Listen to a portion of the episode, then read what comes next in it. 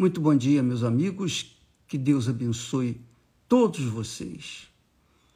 E a bênção que nós pedimos, que é, como eu costumo falar, a bênção das bênçãos, é quando a gente recebe a luz, a iluminação, o entendimento do Espírito Santo com respeito à Sua palavra. Quando nós compreendemos a Sua palavra, quando nós entendemos a Sua fala. E quando isso acontece, o nosso espírito se fortalece, a nossa alma exulta, porque entendeu a vontade de Deus para a sua vida. No livro de Isaías, o profeta Isaías, diz assim: confiai no Senhor perpetuamente. Confiai no Senhor perpetuamente. O que significa que a gente tem que confiar nele independentemente das circunstâncias independentemente dos problemas que nós enfrentamos no dia a dia, as tribulações, as aflições, as angústias, as angúrias. Israel, quando foi liberto do Egito, Deus não o levou por um caminho é, de grama, um caminho tranquilo, águas tranquilas, não. Deus o levou por um caminho pedregoso, deserto. E foi difícil, foi duro, foi o mais difícil. Deus o levou por um caminho ainda mais difícil do que havia. Mesmo assim, Deus não faltou com a sua palavra para com ele. Então, ele, ele, Deus, queria que o seu povo dependesse dele, confiasse nele nesse sentido de dependência dele. Quando nós dependemos de Deus, a coisa fica diferente. Isso se chama fé, fé inteligente. A gente depende de alguém que a gente não vê, que a gente não toca, que a gente não sente. Mas a gente, quando lê a sua palavra, então a gente tem certeza de que ele não vai falhar nas suas promessas. Então você que me assiste nesse momento está passando por momentos difíceis, complicados, qualquer que seja o problema. Esses momentos vão passar, com certeza vão passar, porque o livramento virá. Enquanto você estiver vivenciando esses momentos, só tem um jeito: confiar. Confiar em quem?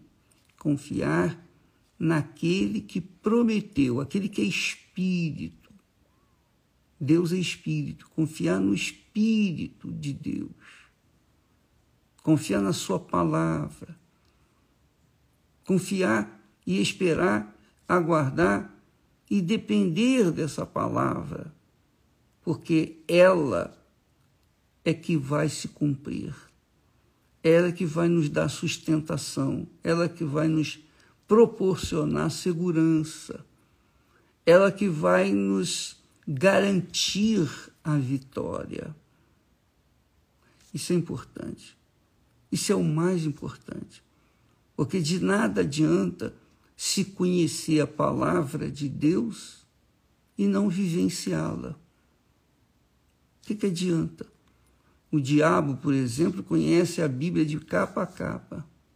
Mas o que, que adianta isso? O que, que adianta esse conhecimento para ele? Nada. Por quê? Porque ele perdeu a fé, ele perdeu a confiança, ele perdeu a dependência. Ele foi orgulhoso, Então, os orgulhosos, obviamente, os incrédulos, os que desdêm a palavra de Deus, os que resistem à palavra de Deus, Deus não vai perder tempo. A palavra dele está lá. Quem crê e for batizado será salvo. Só isso. Então, Isaías diz: confiai no Senhor perpetuamente, quer dizer, sempre, continuamente, continuamente, até a morte, porque o Senhor é uma rocha eterna.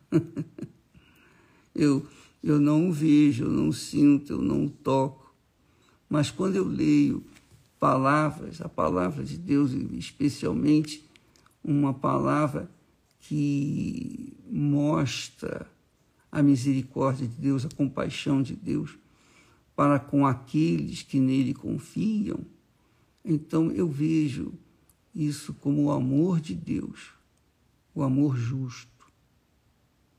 Então, quando a pessoa confia, depende, isso se chama fé. Essa é a fé valiosa, a fé que mantém a gente de pé. Porque você ter fé para ser curada, os dez leprosos foram curados, apenas um voltou. Os nove continuaram curados. Eles continuavam curados. curados. Então, você ter fé para conquistar bênçãos pontuais, a cura disso, a cura daquilo, a cura daquilo outro, não é suficiente. Você tem que ter fé para se manter de pé. Você tem que ter fé para continuar na fé.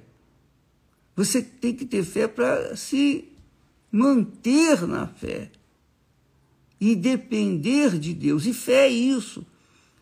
Fé é coragem para obedecer a palavra de Deus, aquilo que ele falou, que ele determinou. Isso se chama fé. Então, amiga e amigo, fica aí esse texto maravilhoso do, de Isaías, que diz: Confiai no Senhor perpetuamente, porque o Senhor é uma rocha eterna. E ele diz: porque ele, o Senhor, abate os que habitam no alto, na cidade elevada. Deus abate os presunçosos, os que acham que são alguma coisa, os poderosos, aqueles que dependem só do dinheiro, que dependem das suas habilidades pessoais aqueles que dependem exclusivamente do que veem. Eles creem porque veem. Eles não creem porque está escrito, eles creem do que veem. Então, estes que conquistam, que chegam no pináculo do templo com arrogância, estes diz o texto sagrado, serão abatidos, serão humilhados, serão pisados. É isso mesmo. Estes serão humilhados, serão derrubados até o pó, serão pisados. E pisados por quem? Aí é que está a grandeza de Deus. Serão pisados por pés aflitos, quer dizer, os, os aflitos pisarão nestes que se consideram os tais.